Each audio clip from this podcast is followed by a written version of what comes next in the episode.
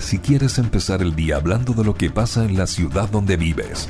Sintoniza Metropolitan 885 FM y elige Buena Costumbre.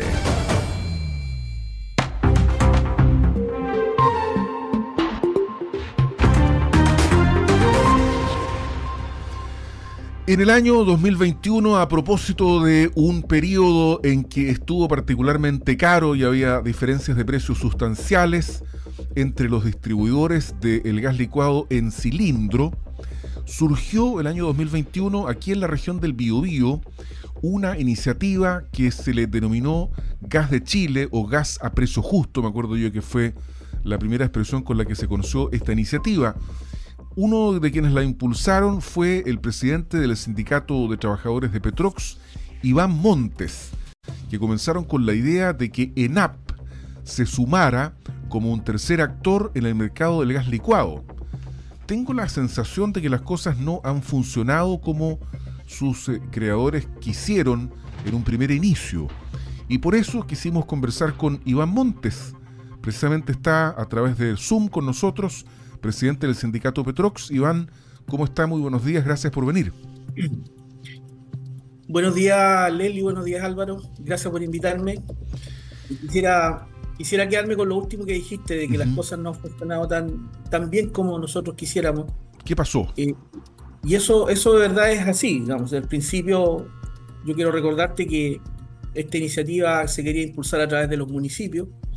Eh, no se pudo hacer, la Contraloría nos pegó un portazo dos veces o tres veces respecto de esta, de esta iniciativa. Los municipios no pueden vender gas ni, otro tipo de producto, excepto algunas cosas que ya hoy día están comercializando, como las farmacias y la óptica eh, en algunas comunas.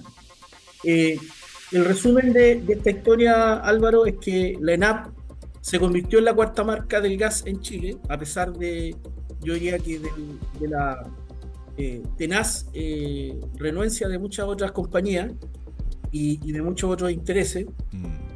Logramos instalar 55 mil cilindros en el mercado. De, yo te podría decir que el año pasado terminamos antes de, diciembre con 100.000 recargas, es decir, que los cilindros eh, rotaron efectivamente por las dos plantas de envasado que tiene el ENAP, en Linares y San Fernando. Y tenemos un problema hoy día que tiene que ver con algo que se denomina el stock muerto de cilindros, son algunos cilindros que no han vuelto a la recarga, porque están dando vueltas seguramente en alguna bodega de, alguna de las otras tres compañías de gas. Eh, pero eh, la empresa, digamos, eh, va a comprar más cilindros, va a meter más, más cilindros al mercado y yo espero que en marzo tengamos ya la posibilidad de tener 100.000 cilindros en el mercado. Desde el punto de vista del mercado, Álvaro y Leli, es la nada misma, pero seguimos manteniendo posición en algunas comunas costeras y del interior de la sexta, la séptima y la octava región, donde tenemos distribución a través de empresas eh, minoristas de pymes que Bueno, Iván, eh, hay algunos temas interesantes en torno a lo que se señala recién sobre esta incorporación de NAPA al mercado, también las falencias y los problemas que, ha tenido eh, esta iniciativa, que ha avanzado lento, pero avanza, como dicen leí por ahí. Eh, ¿Cuáles son las metas específicas para este 2024? Eh, ya lo señalaba sobre el tema de eh, comprar más cilindros e incorporarlos estos al mercado, pero más allá de eso, ¿cuáles son las metas concretas que tiene, tienen ustedes para esta iniciativa? Bueno, la, meta concreta, por lo menos desde nuestra mirada sindical, es poder tener definitivamente en BioBio una planta de envasado de NAP, una planta de envasado de cilindros yo te quiero recordar de que una de las cosas que levantamos también con fuerza fue que hubiese una planta de envasado en la refinería de Aconcagua, donde pudiéramos abastecer todo el, centro norte del país, una refinería, perdón, una planta de envasado en la refinería Bio Bio, donde pudiésemos abastecer, eh, llegar licuado hasta, ojalá hasta Puerto Montt y mucho más al sur, eh, y una, una, planta de envasado de gas en, la comuna de Maipú, en Santiago, para poder vender ahí gas catalítico, que es el que se tiene que consumir en la región metropolitana. ¿Por qué decimos esto? Porque el, tercer eh, combustible más consumido en el país es el gas licuado de petróleo. Primero la electricidad, después está la biomasa y después está el gas licuado de petróleo.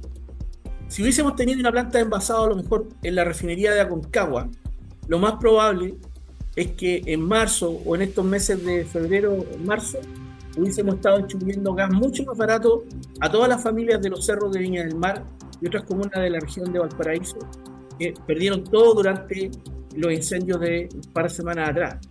Si tuviésemos plantas envasadas en Biobío, yo te aseguro que podríamos tener o garantizarle una mejor calidad de vida a muchas familias porque realmente donde hemos vendido gas el precio ha bajado y eso lo podemos demostrar. Eso te quería preguntar, Iván Montes, ¿cuál es la diferencia de precio de venta público finalmente del cilindro más común? Como yo sabía que tú me ibas a preguntar eso, vine preparado, hice, la, hice la, tarea en la tarde y me puse a ver eh, con la gente, digamos, de la, de la ENAP que está en esto, eh, tres ejemplos, tres ejemplos claros. Por ejemplo, en Talca, eh, el, la competencia o una de las tres marcas grandes que, vendía más barato o que vende más barato es Lipigas. Los 15 kilos a 24.550 pesos promedio. Nosotros en Talca lo estábamos entregando los 15 kilos a través de los distribuidores minoristas, las pymes, a 19.075 pesos. Eso te da una diferencia de 5.175 pesos entre el precio del que vende más barato de los tres que hay, o los tres más grandes, y eh, mm. eh, hay otro caso en, Linares, donde la diferencia de precios es de 4.213 pesos. Nosotros ahí en Linares vendemos a 18.800 pesos los 15 kilos. Y Gasco, que es el que vende más barato en Linares, de las otras tres marcas, lo vende a 23.013 pesos promedio los 15 kilos. Mm. Y en Chihuayante, para, para, dar un ejemplo de la región del Biobío, eh, Gasco, que es la empresa que vende más barato de las tres, a 20.850 pesos el promedio de los 15 kilos, nosotros lo vendemos ahí a 16.500 pesos con una diferencia de 4.350 pesos. Eso es lo que pasa cuando se instala gas de Chile en alguna comuna del país a través de las pymes. Oye, está súper bien la, diferencia, es, considerable, encuentro yo. Dos preguntas. La, primera, hablas tú de la intención de ustedes como, como, como sindicato, digamos, como, como trabajadores. Es la expansión de esta iniciativa del gas de Chile. ¿Y esta intención o esta voluntad es la misma de la empresa o en este caso del gobierno? Porque, digamos, si el Estado no es capaz de eh, implementar una política pública de esta naturaleza en donde se ve el resultado inmediato de la misma y le significa a las personas un ahorro de 5 lucas o 10 mil pesos mensuales por el consumo de gas, uno no entiende, digamos, por qué podría no hacerlo como política pública el, el gobierno, digamos. Entonces la pregunta es, esta voluntad que ustedes tienen de hacer crecer la iniciativa Gas de Chile o Gas a Precio Justo, como trabajadores es la misma de la empresa? Y la segunda pregunta es, ¿cómo poder este, resolver el problema, el, cuello de botella que hay? Porque aquí hay dos. Uno es la producción de gas en distintos puntos del país, que ya dijiste tú cuáles eran estos, pero el otro cuello de botella es la llegada a los hogares, porque las grandes empresas tienen el control de los distribuidores. Y ahí está, y, por eso surge precisamente la iniciativa de gas a precio justo. Bueno, voy a partir por la última pregunta. Yo creo que el tema de los distribuidores, Álvaro, es un tema que técnicamente está resuelto. ¿Por qué? Porque hay más de 6.600 distribuidores de gas licuado en Chile. Eso está eh, levantado por la Fiscalía Nacional Económica en el informe que hizo el 2021 y el modelo mercado que el ENAP le ofrece a, a, los pequeños, ¿cierto? a los distribuidores, a las pymes que distribuyen gas, es un modelo muy sencillo. Es un modelo muy sencillo. Tiene un valor fijo de venta para todos, parejo, que es alrededor de los 12.000, 12.500 pesos el cilindro de 15 kilos. Y después el, el, pyme tiene que sacar sus costos logísticos y obviamente una utilidad. Eh, como nosotros le vendemos un valor fijo, la verdad es que no tenemos amarres ni de publicidad ni, de préstamos para que compren eh, carros o, jaulas, etcétera, etcétera. Entonces, efectivamente, muchos pymes han optado por esta opción en los lugares donde nosotros tenemos planta envasado, por eso que es muy importante ampliar la cobertura de las plantas de envasado. Hay 34 plantas de envasado en Chile, 32 son privadas y 2 son solamente estatales. Ese es el dato duro. Mira. Eh, entonces, la distribución yo creo que está asegurada. En la medida que tengamos más, eh, eh, oferta, digamos, de poder entregarle a los pymes cilindros al mismo precio en otros lugares de Chile, yo creo que eso se va a cubrir. Segundo, sobre el tema de la voluntad de la empresa. Bueno, tú sabes que la empresa nacional del petróleo, así como Codelco y otras empresas del Estado, eh, se rige bajo los gobiernos de turno. Cada cuatro años nosotros tenemos cambios y, eso se ha tratado de limar un poco con los gobiernos corporativos, tanto en Codelco como en AP. Pero la verdad es que, en mi opinión particular, los gobiernos corporativos más que avanzar en políticas de este tipo, son mucho más eh, conservadores, por decirlo de alguna manera. Yo creo que por la, por la falta de una mirada integral del negocio. La ENAP no es solamente una empresa que tiene que dedicarse a producir utilidades, sino que también tiene que dedicarse a resolver los problemas energéticos del país. Y uno de esos es el consumo de gas. Nosotros empujamos desde adentro. El gobierno también ha hecho lo suyo en materia del gas licuado, porque en algún minuto compró esta idea. Acuérdense que el, ministro que impulsó esta tarea fue Claudio Huepe, que fue el primer ministro de Energía que tuvo el gobierno de Gabriel Boric. Mm. Y con él logramos sacar eh, a lo menos que la ENAP tomara la posta y entráramos a recuperar un mercado que nosotros habíamos tenido hasta el 2012, donde nos sacaron del mercado en el primer gobierno de Sebastián Piñera. Y hoy día felizmente estamos como en la cuarta marca.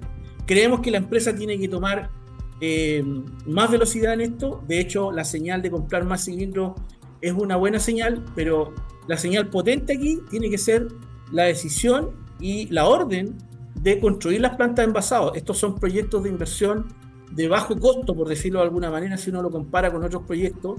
Las plantas de envasado tienen un valor aproximado de 8 a 10 millones de dólares, por lo tanto son proyectos alcanzables y abordables con los recursos propios de la ENAR. Y desde el gobierno, yo te quiero contar, Álvaro y Leslie, les quiero contar de que el año pasado, el 8 de agosto, se constituyó eh, la mesa técnica del gas licuado. Y esta mesa técnica que la, convoca el Ministerio de Energía, el Ministerio de Economía, entre otros, eh, es para justamente poder eh, adobar, poder mejorar, poder entregarle más elementos de juicio al proyecto de ley que entregó el gobierno para mejorar eh, la competencia y perfeccionar el mercado del gas licuado en Chile, que puede ser también como otro producto de este proyecto que se llamó en un principio gas a precio justo y que hoy día la lo consolida con el famoso gas de Chile.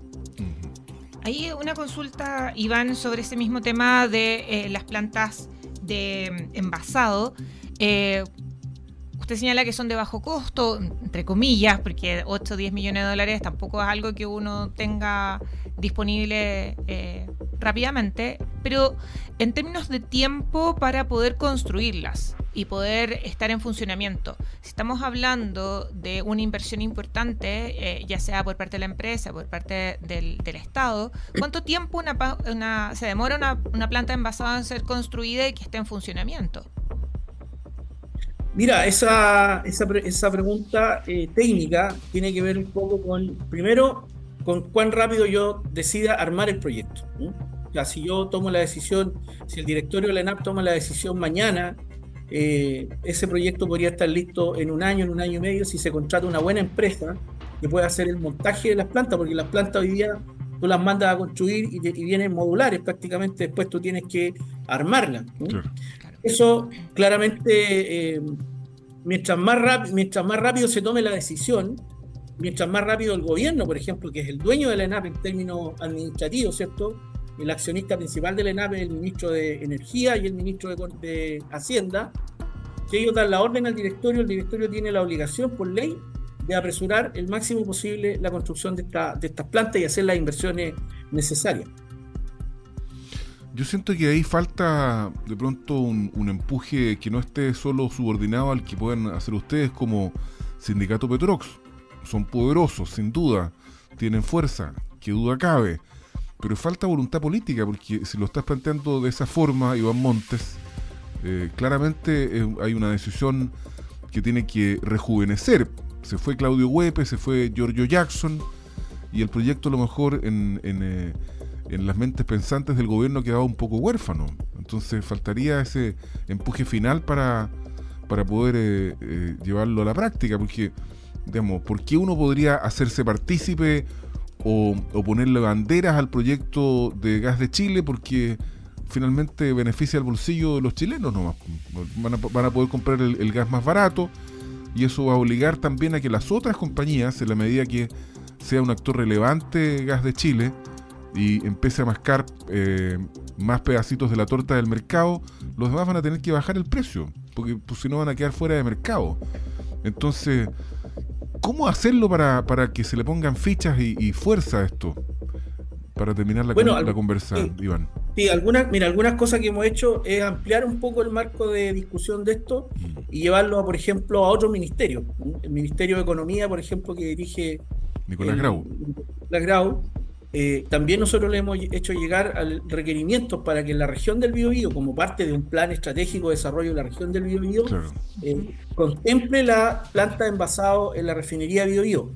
Yo te comentaba que tú dijiste que algo que es clave, política pública esto no es un negocio solamente para el ENAP, porque el ENAP no está perdiendo plata al vender el gas a 12.500 pesos como piso base a, a los distribuidores minoristas. Está, aquí hay un negocio que le está rentando a la empresa. Algunos les gustaría que rentara más, pero la verdad es que estamos en un límite donde no estamos perdiendo y estamos haciendo un aporte, eh, yo diría, importante a la sociedad. Falta de todas maneras más coraje político, falta entender mejor. Nosotros hemos ocupado mucho tiempo indicar, en explicarle a la autoridad el valor que tiene este negocio, porque tú entenderás que si nosotros logramos instalar, por ejemplo, una planta envasada en bio, el valor de ese cilindro base no va a ser 12.500 pesos, seguramente va a ser más bajo, mm. Y eso va a poder mejorar todavía ese diferencial que te, que te di en esos tres ejemplos. ¿Cómo no va a haber un alcalde en la, en la región del Biobío que no quiera que en su comuna el cilindro de 15 kilos cueste 18.000, 17.000, 19.000 pesos? ¿Cómo no va a haber una autoridad regional que entienda de que si no podemos subir las pensiones, porque no, a lo mejor no vamos a tener reforma de pensiones o reforma tributaria, a través de este mecanismo que es indirecto, podemos mejorar esa pensión. Porque tú cuando le rebajas una parte del costo fijo que tiene esa familia en el mes, en el fondo le está dejando un remanente, un dinero que lo puede utilizar para otro tipo de, de, de, costo de consumo, o por último, para tener un espacio para poder, para poder tener una calidad de vida mejor. Yo creo que este tipo de políticas públicas, Álvaro y Leslie, son las necesarias que, este gobierno la impulse con fuerza en este segundo periodo y nosotros vamos a hacer la pega de seguir empujando. Iván Montes, presidente del sindicato Petrox, defendiendo y poniéndole fichas al proyecto Gas de Chile, en, diríamos lo que sería un segundo aire de esta iniciativa que necesita más oxígeno para, para darle más lumbre al gas. Muchas gracias, Iván Montes, por conversar con nosotros. Muchas gracias. Gracias a usted. Que estés muy bien.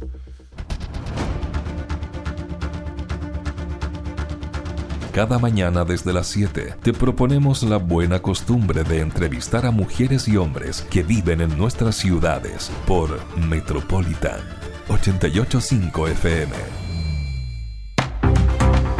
Bien, 8 de la mañana con 23 minutos. Vamos a aprovechar muy bien el tiempo porque queremos hablar con Héctor Medina, presidente del sindicato número uno de Huachipato a propósito de esta decisión de la compañía de suspender la operación de la línea de producción laminador de barras Talcahuano, en lo que nosotros hemos entendido como una suerte de cierre programado de Huachipato. Héctor Medina, ¿cómo está usted?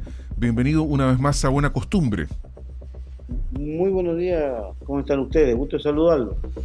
Igualmente, pues el gusto es nuestro. Aquí estamos con Lesley Briseño para aprovechar estos minutos y preguntarle cuál es la el estado de salud de Huachipato en este minuto? el, estado, de salud de Huachipato es lo que usted acaba de, comentar, o sea, el, cierre del laminador de barras Talcahuano, y que obviamente eh, a nosotros nos, impactó porque estábamos dentro de un proceso de negociación anticipada o de prórroga de contrato colectivo y al otro día nos dicen que se va, a cerrar el laminador de, de barras Talcahuano. Eh, lo que usted nos está diciendo, eh, presidente, disculpe que lo interrumpa, es que ustedes no sabían entonces de, este proceso de cierre. ¿Mm? Nosotros no sabíamos, no sabíamos. Ahora, a ver, si, uno hace un análisis más profundo, eh, siempre hubo opiniones de que si la situación se, presentaba, si había un problema, etcétera, etcétera, podría, ¿cierto?, cerrarse el, el laminador pero no era una, no era una situación, que sí, una determinación que se iba a tomar eh, porque no, la veíamos por dónde. Así que por lo tanto, claro que fue una sorpresa, obviamente. No, y, lógicamente que afecta, eh, por lo que la información que tenemos, que fueron 90 personas desvinculadas, si bien algunos de ellos fueron reubicados, eh, hay un grupo importante que deja de trabajar en, en este laminador. Y una de las cosas que tiene, que hemos estado discutiendo también en ese contexto ya hace varios meses, esto no es algo que la crisis en Huachipato es algo que ha estado en la prensa en las últimas semanas y yo diría ya varios meses de octubre, noviembre. Eh, ¿Qué pasa con eh, la Comisión Antidistorsiones? se anunciaba, y recuerdo hace algún tiempo atrás, que del mes de febrero debería estar listo el informe y es algo que estamos, todavía se está esperando, pareciera ser que todavía no hay luz verde en, ese, en esa comisión. Y además también las medidas que ustedes esperan, eh, que ya las conocemos, el tema de la salvaguarda de 25%, etcétera. ¿Qué tan cercanos estamos o están ustedes de poder lograrlo? Mira, eh, Leslie, el, caso de la Comisión Antidistorsión debiera ya haberse resuelto eh, se pasaron los plazos mirados desde el punto de vista nuestro eh, y queremos que prontamente resuelva la comisión y se aplique una sobretasa de la cual nosotros hemos estado solicitando entre un 20 y un 25%. Eh, una sobretasa para evitar cierto que se haga dumping de parte de Chile. y esa comisión no, ha, no, ha, no, nos han llegado todavía la información. ¿Alguna razón? ¿Alguna razón? No, no hay ninguna razón que tenga que ver con si hemos entregado o no parte de la empresa, como también la organización sindical, información a la comisión. No, la, información está toda entregada, eh, por lo tanto no, no vemos cuál es la razón de no entregarnos la información, o sea, de no, de no dictaminar. ¿ya? Eh, esperamos tener una, un contacto permanente con el, con el eh, ministro de Economía, que es el que está a cargo de, esta, de resolver este problema. Así que vamos a volver a insistir en, qué es lo que está sucediendo. Pero no lo sabemos, Nelly, cuál es la razón objetiva de esto. Claro, porque si mal eh, no recuerdo, el informe debiera haber estado a principios de este mes. Exactamente. Usted tiene toda la razón. Y aún, no, aún no hay nada sobre esto. Pero bueno, eh, los primeros días del mes, hasta el 7 estábamos, ahora ya pasamos, ya estamos... A 20. Muy a 20. Eh, también hay ciertos reglamentos en la comisión que se dan ciertos tiempos. Es como, es como cuando uno va al juzgado y después empiezan a... Es muy parecido.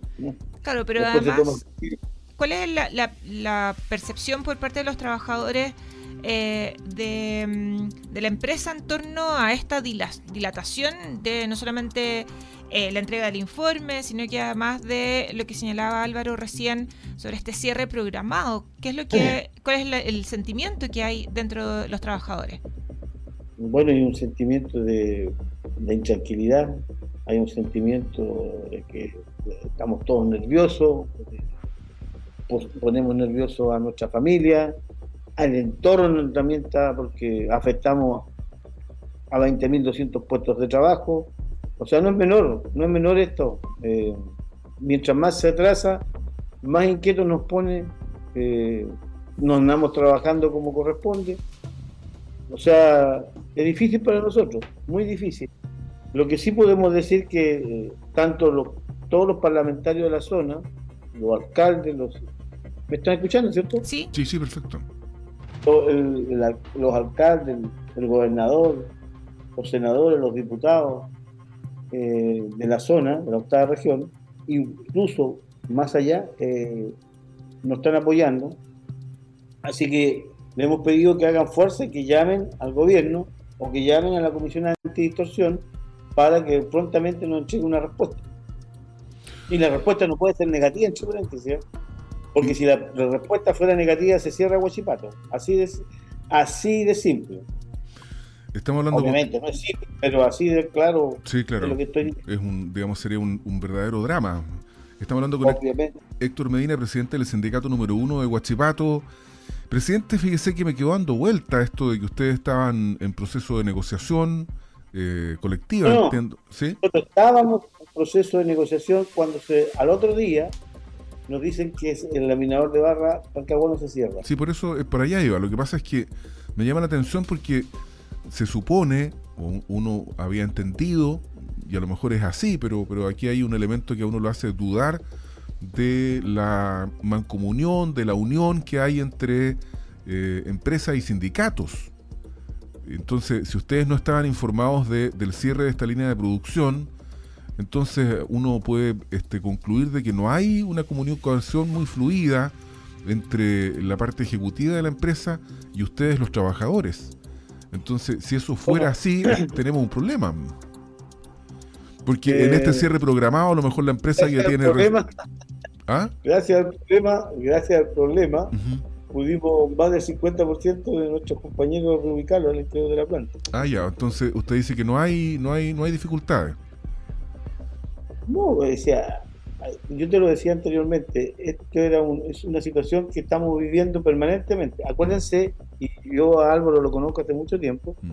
y tiene que haber estado cuando tuvimos que cerrar el 50% de los productos planos en Guachipato. Éramos mm. como 3.500 y quedamos la mitad. ¿Te mm. recuerdas? Sí. También sucedió lo mismo, y, y me tocó a mí también porque hicimos una celebración del, primero de mayo, pero que, te que te la compro, voy a hablar un poco así Mario vulgar, y al otro día nos dicen que se va al 50%. Así que no, no, a lo mejor no es que tengamos una mala relación, sino que es una estrategia de decir, si, si les digo antes, esto va, van a haber problemas. claro, claro, se entiende. ¿Y, qué, y en esta especie de cierre programado, porque hay dos líneas de producción que han cerrado, ¿cuál podría ser la tercera? ¿Hay una tercera? La tercera, la tercera es Huachipato. Claro. O sea, queda, queda, la producción de bolas nomás, de, bolas de acero. La, No, no, no, se cierra Huachipato. Mm. No hay nada más que hacer. Okay. Si no se pone una sobretasa a, lo que estamos pidiendo, se cierra Huachipato. Y no estoy haciendo, no estoy siendo dramático ni mucho menos, sino que es la información y ahora es la información que tenemos directamente de la compañía. o sea, la, necesidad de que se tomen medidas rápidas si específicamente eh, si es que se quiere salvar la empresa finalmente. Eso es lo que, lo que están pidiendo ustedes. Sí, así es, así es. No, no, no es que eh, sea, estemos jugando aquí con que va a ser o no va a ser. Finalmente, Héctor Medina, ustedes están en comunicación, nos decía, con Nicolás Grau, el ministro de Economía. Me imagino que habrán hablado con él. ¿Qué les dijo? Bueno, que prontamente iba a, entregarle una, una respuesta a nuestra a, la petición que ha hecho la administración o a la empresa y a nosotros, porque nosotros también somos parte de esto. ¿Temen ustedes que la empresa podría eventualmente, si es que se dilata la decisión de la Comisión Antidistorsiones, tomar la decisión de cerrar Guachipato? ¿Se levantan todos los días con, con esa con, esa angustia? no, eso no lo va a hacer la empresa. De eso estoy convencido. No, no lo hace. Estamos esperando la respuesta. Si, si pasan más un mes, tampoco lo va a hacer. No. ¿Y cuál vendría a ser la fecha tope de.? No, me cree el Álvaro, el Álvaro no me cree. sí. No, sí, yo creo. Yo, no, yo, soy, yo soy generalmente incrédulo, pero espero que tenga razón, digamos. Sí, gracias. No, pero no. Y está bien que hayamos. Yo, yo sé a veces la estrategia que tiene que usar la empresa pero que tenemos una relación buena con la administración, sin duda, sin duda. Sí, podrían haber cortado por otra situación, porque les, es fácil hacer lo, lo, lo, fácil. Lo difícil es tomar más de 50 y tantos por ciento de nuestros compañeros y reubicarlos al interior de la planta. Eso no se entiende, ni incluso a veces no lo entienden nuestros compañeros. Mm. Porque dicen, no, que ustedes, uh, que no nos dicen. Pero uno que lo vive permanentemente sabe lo que significa hacer ese esfuerzo cuando tú estás perdiendo un millón de dólares diarios, que es una empresa privada, mm. ¿ah? que no es una empresa del Estado que tú le puedes poner subsidios. Todos sabemos, usted Álvaro sabe mejor que yo y Lely también, mm. cómo lo hace el Estado cuando quiere defender una empresa. Y, y tenemos acá, pues, sabemos cómo funciona. Caso, voy a dar un solo caso, mm. pero no para ser pesado. Joder, pues. Sí. Tal cual. Bueno, Héctor Medina, presidente del sindicato número uno de Huachipato. Vamos a seguir con evolución y a la espera de la resolución de la Comisión Antidistorsiones, que es lo que también esperan en Huachipato sus trabajadores y sus accionistas. Gracias Héctor por estar con nosotros esta mañana. Que esté muy gracias. muchas gracias Leli y Álvaro. Y bueno, espero que tengamos buenos resultados prontamente y si los tenemos los llamamos para informarles. Muchas gracias. Porque ustedes siempre, siempre nos han apoyado y le agradecemos el apoyo que hemos recibido eh, a través de Metropolitan, de ustedes en especial. Y Álvaro, gracias, y también. Muchas gracias. Que tengan un buen... Igualmente, muchas gracias. Buena costumbre de Metropolitan 885 FM es también una emisión multiplataforma para empezar el día informados.